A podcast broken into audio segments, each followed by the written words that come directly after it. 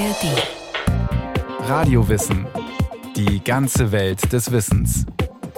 Ein Podcast von Bayern 2 in der ARD Audiothek. Ach, sagte die Maus, die Welt wird enger mit jedem Tag. Zuerst war sie so breit, dass ich Angst hatte. Ich lief weiter und war glücklich, dass ich endlich rechts und links in der Ferne Mauern sah. Aber diese langen Mauern eilen so schnell aufeinander zu, dass ich schon im letzten Zimmer bin, und dort im Winkel steht die Falle, in die ich laufe. Du musst nur die Laufrichtung ändern, sagte die Katze und fraß sie. Die kleine Fabel von Franz Kafka. Der Schriftsteller hatte Zeit seines Lebens Angst vor Mäusen. Und damit war und ist er nicht alleine, denn Mäuse und Menschen haben seit jeher ein gespaltenes Verhältnis. So beschreibt Francesco Santoianni in seinem Buch Von Menschen und Mäusen den Jahrhunderte währenden Kampf gegen die Nagetiere als eindeutige Niederlage des Menschen. Zahlreiche Bekämpfungsarten hat sich der Mensch einfallen lassen, doch es gibt sie immer noch. Trotz Katzen, Mausefallen, Gift oder Ausräuchern. Und die menschliche Fantasie bringt nach Francesco Santoianni immer wieder neue Horrorszenarien hervor.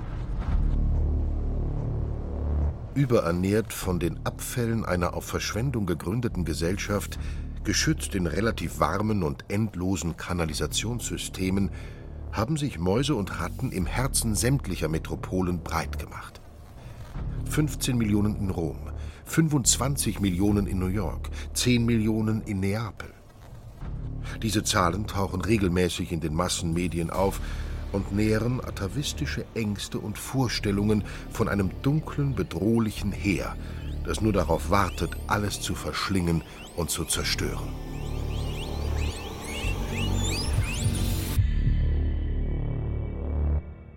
Mus musculus, die Hausmaus.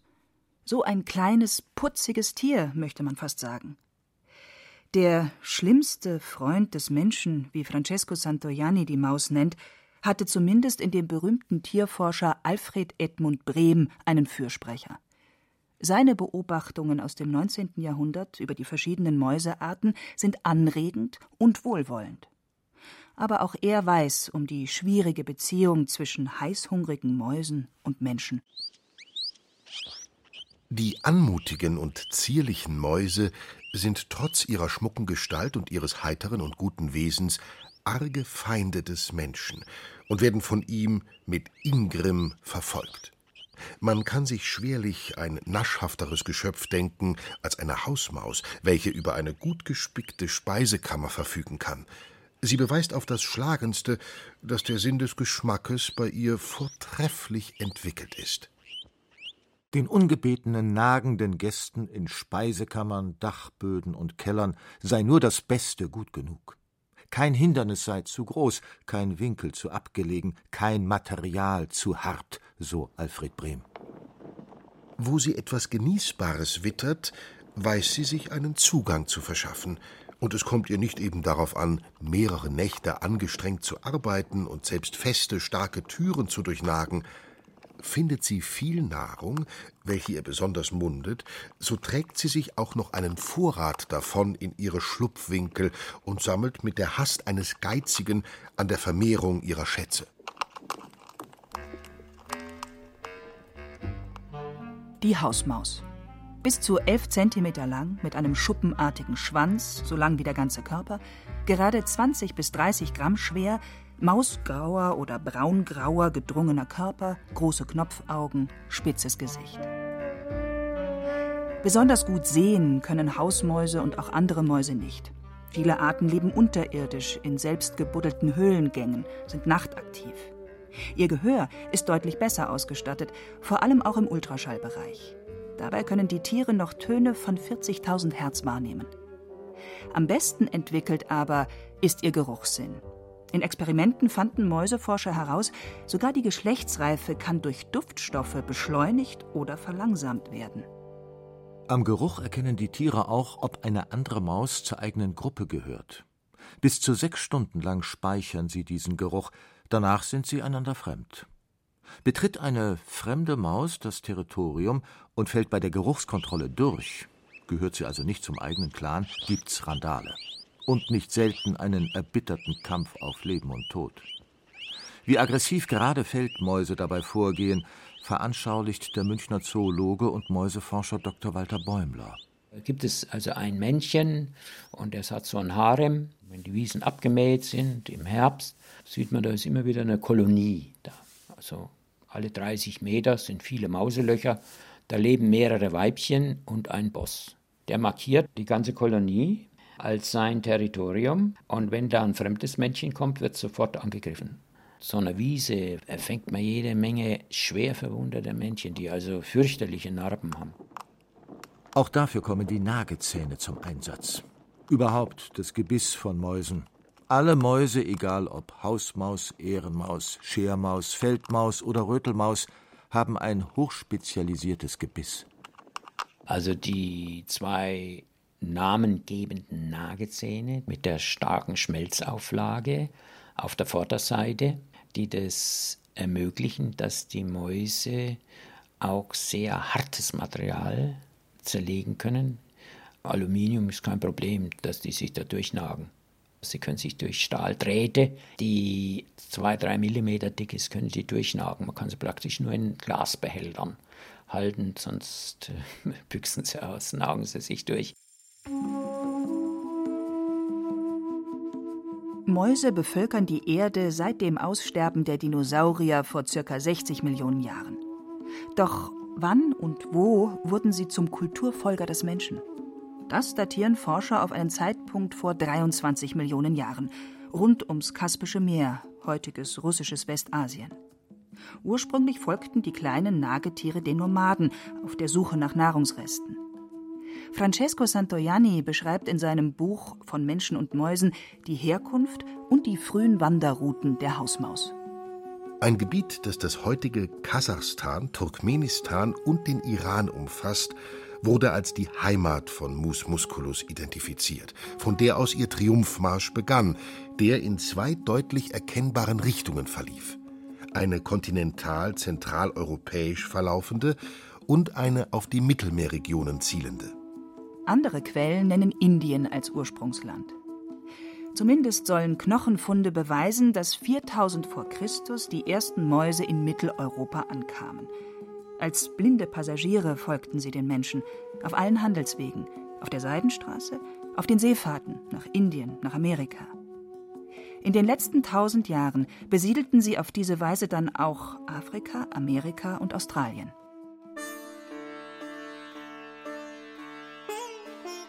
Die enge Bindung an den Menschen wurde immer wieder in Mythologie, Literatur, Religion und Kunst abgebildet – Dabei findet man Mäuse sowohl als verehrungswürdiges als auch verabscheuungswürdiges Sinnbild. Verehrt hat man sie besonders in fernöstlichen Mythologien. Als Begleiter von Daikoku, dem japanischen Gott des Reichtums, wird eine Maus prächtig geschmückt dargestellt. Auch in Sibirien gilt sie als Symbol des Wohlstands, und in der indischen Provinz Rajasthan werden, wohl einzigartig in der Welt, noch heute Mäuse und Ratten verehrt und geschützt im Tempel von Deschnuk, geweiht der Göttin der Sänger und der Mäuse, werden sie reichlich gefüttert.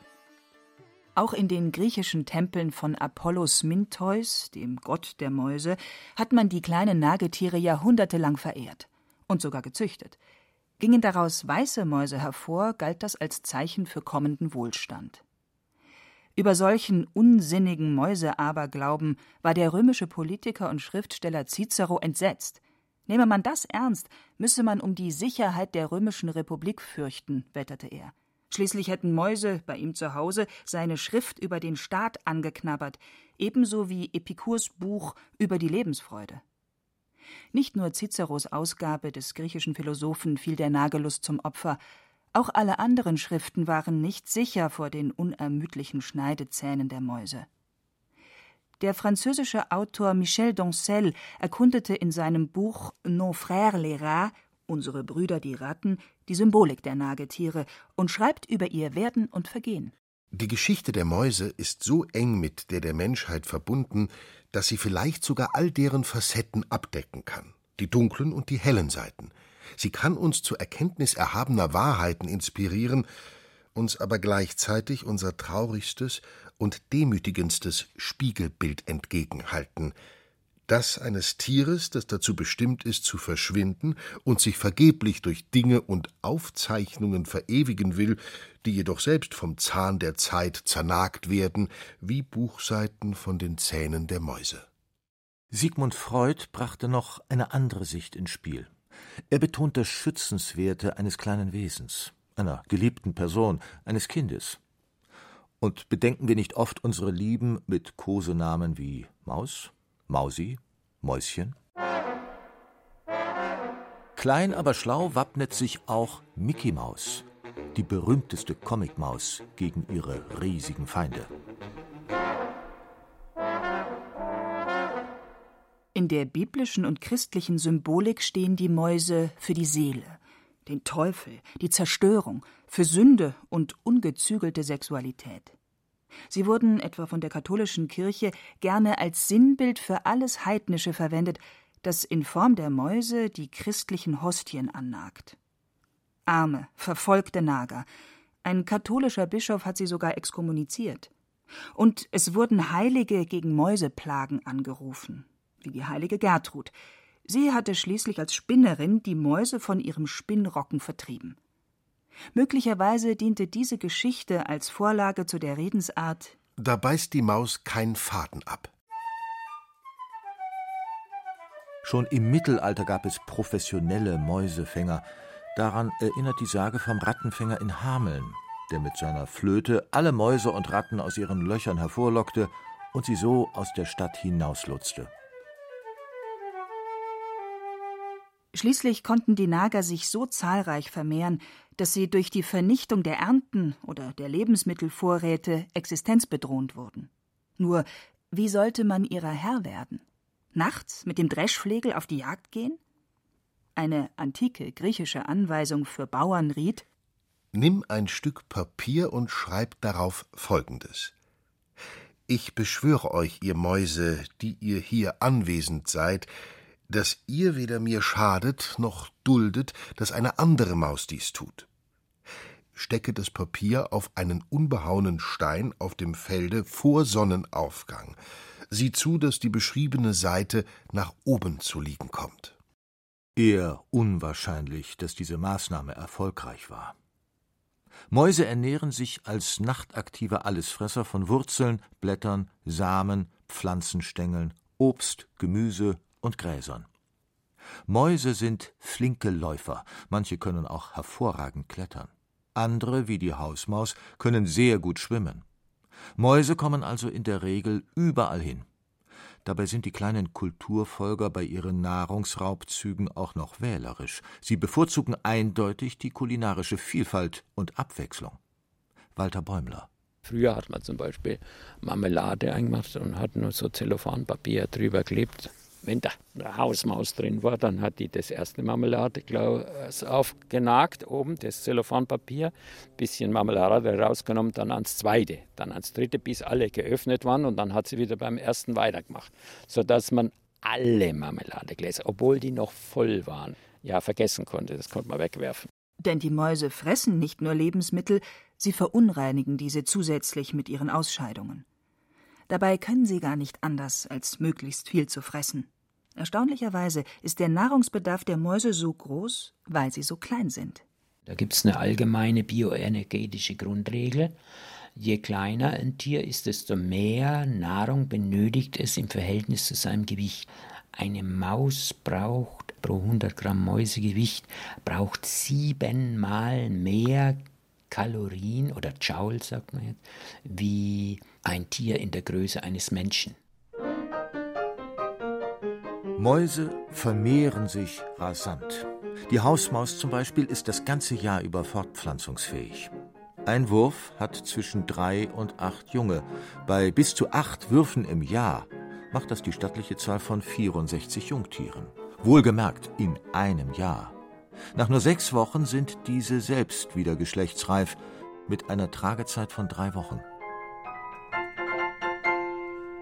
Die Mutter schlägt ihr Wochenbett in jedem Winkel auf, welcher ihr eine weiche Unterlage bietet und einigermaßen Sicherheit gewährt. Nicht selten findet man das Nest in ausgehöhltem Brote, in Kohlrüben, Taschen, Totenköpfen, ja selbst in Mausefallen. Gewöhnlich ist es aus Stroh, Heu, Papier, Federn und anderen weichen Stoffen sorgfältig zusammengeschleppt. Aus Brems Tierleben. Äußerst geschickt und kunstvoll bastelt zum Beispiel die Ährenmaus das Nest für ihren Nachwuchs. Fast als häkele, stricke und flicke sie unentwegt mit den Grashalmen. Bei uns heimisch in den Getreidefeldern und Forstkulturen des Donauraums bietet sie dem Betrachter ein interessantes Schauspiel. Walter Bäumler. Die turnt also sehr geschickt und äh, ja fast artistisch durch die Grashalme, klettert also die Grashalme hoch und hat so einen Greifschwanz, den wickelt sie um die Grashalme durch, lässt sich dann oft auch ja hängen oder wie als Anker und hangelt sich dann von einem Grashalm zum nächsten und das ist eigentlich sehr interessant, das zu sehen. Ja, manchmal richtig lustig, wenn die da kopfüber an den Grashalmen hängt. Das kunstvolle Nest der Ehrenmaus ist in der Welt der Mäuse eine besondere Kinderstube. Wie bei den Hausmäusen kommen die Jungen blind, taub und nackt zur Welt. Bei ihrer Geburt wiegen sie weniger als ein Gramm. Nun werden sie 21 Tage von der Mäusemutter mit Milch gesäugt, stets zärtlich und fürsorglich gepflegt. Bei einigen Arten übernimmt sogar eine andere Muttermaus die Pflege, falls die eigene ums Leben kommt. Alfred Brehm beschrieb den sorgsamen Umgang einer Mäusemutter mit ihren Jungen so. Bei jeder Bewegung der Mutter ließen sie ein feines, durchdringendes Piepen oder Quietschen hören. Am achtzehnten Abend kamen sie zum ersten Male zum Vorschein. Als aber die Mutter bemerkte, dass sie beobachtet wurden, nahm sie eine nach der anderen ins Maul und schleppte sie in das Nest. Einzelne kamen jedoch wieder aus einem anderen Loche hervor, allerliebste Tierchen von der Größe der Zwergmäuse mit ungefähr drei Zoll langen Schwänzen. Sie saugten noch dann und wann, spielten miteinander, jagten und balgten sich auf die gewandteste und unterhaltendste Weise, setzten sich auch wohl zur Abwechslung auf den Rücken der Mutter und ließen sich von derselben herumtragen. Der Spieltrieb ist den Mäusen angeboren. Im Spiel werden die Mäusekinder für die Anpassung an die Umwelt trainiert.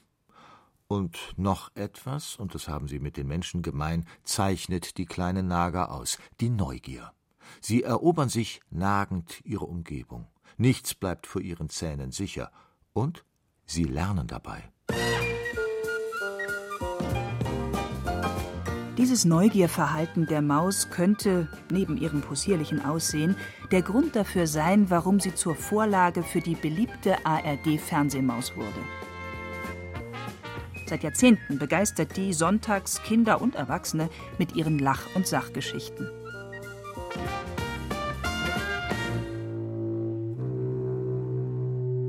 Seit die echten biologischen Mäuse dem Homo sapiens folgen, übertragen sie auch immer wieder Krankheiten auf den Menschen. Über Jahrhunderte hinweg gefürchtet war der schwarze Tod, die Pest, die unzählige Menschen dahinraffte. Doch auch die Überträger selbst, vor allem Ratten, aber auch Mäuse, verendeten in Scharen bei Ausbruch von Seuchen, wie Albert Camus in seinem Roman Die Pest dramatisch beschrieb. Aus den Verschlägen, den Untergeschossen, den Kellern, den Kloaken stiegen sie in langen, wankenden Reihen hervor, taumelten im Licht, drehten sich um sich selber und verendeten in der Nähe der Menschen. Nachts hörte man in den Gängen und den engen Gassen deutlich ihren leisen Todesschrei. Am Morgen fand man sie in den Straßengräben der Vorstädte, ausgestreckt, ein bisschen Blut auf der spitzen Schnauze, die einen aufgedunsen und faulig, die anderen steif mit gesträubten Schnauzhaaren. Seit Ende des 19. Jahrhunderts weiß man, die Pest ist eine Infektionskrankheit, verursacht durch das Bakterium Yersinia pestis. Überträger des gefürchteten Erregers sind nicht die Nager direkt, sondern deren Flöhe, die den Bacillus von infizierten Tieren durch Stiche in die Haut auch auf den Menschen übertragen. Katastrophen wie die mittelalterlichen Pestepidemien konnten moderne Naturwissenschaft und Medizin eindämmen. Aber auch heute noch können Mäuse und Ratten mit ihrem Urin und Kot Salmonellen oder Virus- und Bakterienerkrankungen bei Menschen auslösen. Etwa die Weilsche Krankheit, eine Leberkrankheit. Behandelt wird sie mit hochdosierten Antibiotika. In unseren Breiten überträgt die Rötelmaus sogenannte Hantaviren. Diese Viren werden auch durch die Ausscheidungen der Maus übertragen. Walter Bäumler Typischer Fall ist, jemand räumt sein Gartenhaus auf, da waren Mäuse drin, da ist natürlich recht schmutzig drin, man hat sich einiges angesammelt, man kehrt oder fegt es aus, um, der atmet den Staub ein und infiziert sich damit. Die ersten Symptome sind hohes Fieber und heftige Nierenschmerzen. Die Erkrankung ist meldepflichtig und kann durch Labortests nachgewiesen werden. Selten verläuft sie tödlich. Ein Impfstoff ist in der Entwicklung. Mäuse fressen viel, weil sie klein sind. Und sie vermehren sich so zahlreich, weil sie keine lange Lebensdauer haben. Der Zoologe Walter Bäumler. Die Lebenszeit der kleinen Säugetiere ist allgemein sehr kurz, erstaunlich kurz. Eine Maus hier, eine einheimische, die erreicht kaum ein zweites Lebensjahr. Ein Grund für diese kurze Lebensdauer sind der beschleunigte Stoffwechsel und die erhöhte Atemfrequenz der kleinen Nager. Dadurch altern die Tiere auffallend schneller. Die meisten Mäuse aber sterben nicht eines natürlichen Todes, sie fallen ihren zahlreichen natürlichen Feinden zum Opfer. Mäusebussard, Raubfußbussard, Schlangen, Waldeule, Schleiereule, Füchse, Steinmarder, Wiesel. Katzen. und schließlich der Mensch mit seinen zahlreichen Methoden der Mäusebekämpfung. Aus den Häusern ist die Hausmaus weitgehend vertrieben. Altbauten werden saniert. Neubauten sind weitgehend mäusesicher. Schlupflöcher und Ritzen sind rar geworden. Auch an Kühlschränke und festgeschlossene Dosen in Speisekammern kommen die kleinen Feinschmecker nicht mehr so leicht heran. Wenn spät abends eine Maus über die Gartenterrasse huscht und schnell wieder im Beet verschwindet, dann ist das wohl eher die Feldmaus. Sie ist größer, an die Umwelt besser angepasst und deswegen durchsetzungsfähiger. Hausmäuse sind eher selten geworden, meint Walter Bäumler. Allerdings einige Refugien hat sie noch behalten, wie die U-Bahn-Schächte in München, ne, da ist sie wieder aufgetaucht. Aber ansonsten ist sie in den Räumen, in den Wohnungen und Gebäuden also kaum noch anzutreffen. Ich vermute, dass die alten Kellergewölbe mit Erdkontakt nicht mehr vorhanden sind, aber im so ein U-Bahn-Schacht, da ist der Kontakt zur Erde noch da und dass das vielleicht der Grund ist, warum die sich da so zäh halten drin, sehr schwer zu beseitigen sind. Sie hörten Die Maus, verspielter Nager und verfolgter Schädling von Renate Kiesewetter. Es sprachen Hemmer Michel, Andreas Neumann und Stefan Wilkening. Technik Fabian Zweck. Regie Sabine Kienhöfer. Eine Sendung von Radio Wissen.